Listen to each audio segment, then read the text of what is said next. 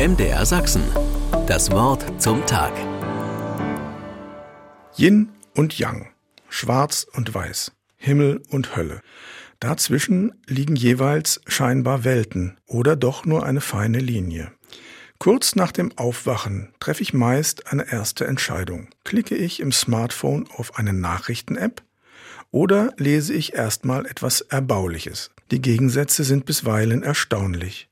Am Tag, als in der Türkei und Syrien die Erde bebte und zigtausend Menschen unter den Trümmern ihrer Häuser starben, an diesem Tag erschuf Gott die Welt. Das war die Hauptnachricht an einem Dienstagmorgen. Das andere die Bibellesung aus der Schöpfungsgeschichte. Ich musste eine kleine katholische Kirche in Niesky denken. Dass sie 1935 geweiht wurde, ist noch nichts Besonderes. Das Ungewöhnliche sind bei der St. Joseph-Kirche in Niesky die Bauweise und ihre Herkunft. Das Kirchlein ist aus Holz gebaut und steht in einer Siedlung von Holzhäusern.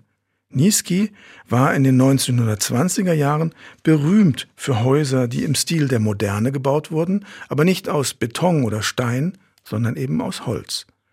Die Firma Christoph und Unmack hatte sich ganz darauf spezialisiert. In der großen Wirtschaftskrise brach dann das Geschäft mit in teuren Wohnhäusern ein.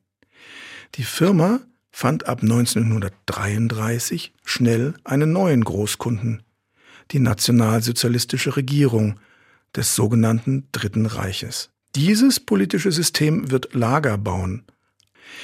Die Firma aus Niesky entwickelte ein Baukastensystem für Lagerbaracken und ließ sich ein Patent dafür sichern.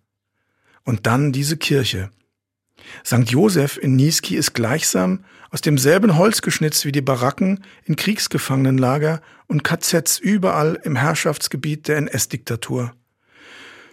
Was soll man dazu sagen? Dass aus dem Schlechten auch etwas Gutes entstehen kann und das Schlechte dadurch gar nicht so schlecht ist? Ich ziehe daraus einen anderen Schluss. Gott ist nicht klein zu kriegen. Er setzt sich zur Wehr und er setzt sich durch. Manchmal sind Gottes Zeichen der Hoffnung klein und unscheinbar, aber sie sind wichtig.